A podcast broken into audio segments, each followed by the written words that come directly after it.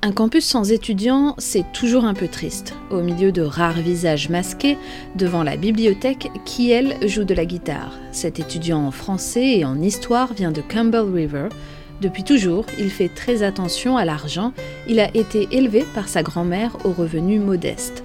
Son loyer représente aujourd'hui 60% de ses revenus. Je gagne à peu près 1200 à 1400. Et ça, c'est si je travaille chaque jour. Euh, mais des fois, ça se passe pas. Pour louer l'espace que j'habite maintenant, ça coûte 800. Et puis pour nourriture, c'est à peu près 300, 400.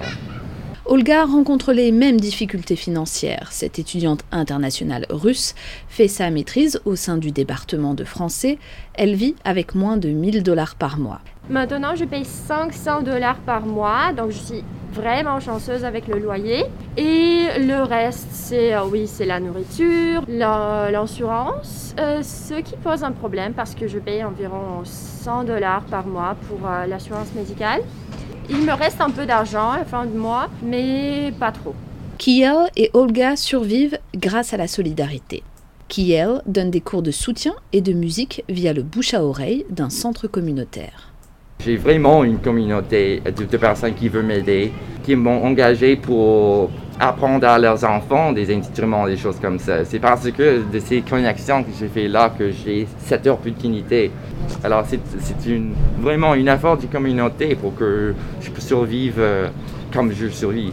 Et donc, pas tout le monde a un emploi comme ça et pas tout le monde a l'option de faire comme ça, comme ça. Alors moi, je, je me semble vraiment chanceux, même si je suis dans une position où j'ai pas beaucoup d'argent de son côté, Olga manque parfois des repas. Elle vit avec une dame qui cuisine pour elle chaque midi.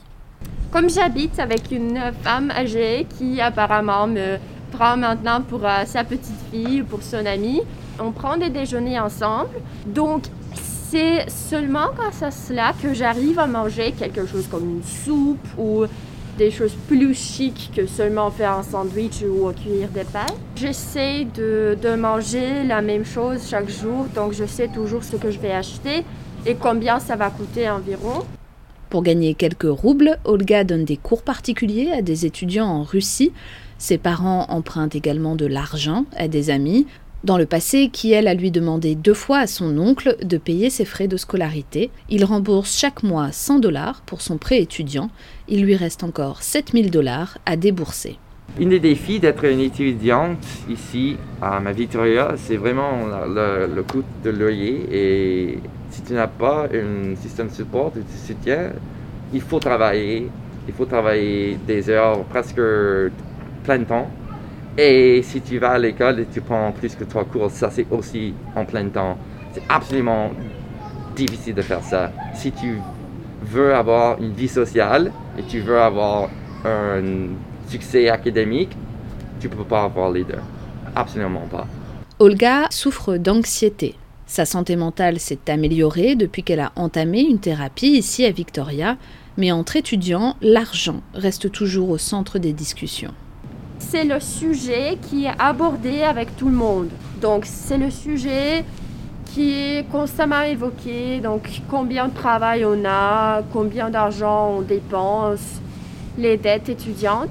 L'année dernière, c'était pour la première fois que je me suis retrouvée sans argent euh, sur mon compte bancaire. J'étais comme, ah ok.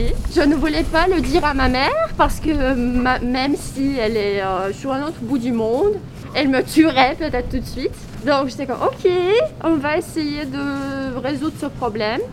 Donc ça arrive maintenant que je n'ai pas vraiment beaucoup d'argent et je ne sais pas comment je vais payer mon loyer ou acheter euh, les choses à manger. Si je n'avais pas trouvé cet endroit où j'habite maintenant, je ne sais pas comment j'aurais payé le loyer. Donc ça, c'est peut-être la chose qui m'a sauvée en fait c'est un peu comme des montagnes russes à un certain moment, mais euh, ça va. Ça pourrait être mieux, mais ça va. Ce qui frappe chez ces jeunes, c'est la capacité à relativiser leur situation précaire. Ça me rend pas trop triste quand j'ai pas trop d'argent. Moi, je suis considéré pauvre par, le gouvernement, par les autres. Je suis pauvre, je n'ai pas beaucoup d'argent, mais je suis content, je mange. Je ne suis pas sur le, sur le rue. Um, et si j'étais sur la rue, il y a beaucoup d'endroits où je peux manger. Pour autant, l'angoisse du lendemain n'est jamais très loin. Olga n'aura plus de travail à partir de la mi-décembre. Et si elle n'en trouve pas, une fois diplômée, elle devra abandonner son rêve canadien. Même si je ne soupe pas vraiment, j'ai euh, le toit euh, au-dessus de ma tête, etc., je me sens moins confortable et je sens que comme à chaque moment, ça peut changer. Je peux me retrouver sans argent parce que euh, il n'y a, pas pas beaucoup de financement du côté euh, de l'université parce que c'est ma deuxième année. Je ne peux pas travailler, euh, d'abord parce que c'est la pandémie et puis parce que mon study permit ne me permet pas de travailler beaucoup. Donc c'est un peu comme une raison de plus pour mon anxiété. Récemment, Olga a reçu une estimation pour des frais de dentiste s'élevant à 2000 dollars. Elle envisage de prendre un prêt pour réussir à se soigner. Olga et Kiel rêvent tous deux de travailler un jour dans le domaine de l'éducation. En attendant d'être diplômés, ils tentent de s'évader, chacun à leur manière, d'un quotidien parfois trop pesant. J'ai apporté ma guitare, ça, me rend vraiment contente les jours si je me sens triste, n'importe quoi que ce soit, je peux jouer un petit peu de ça et euh, tous mes anxiétés évanouissent. Hein.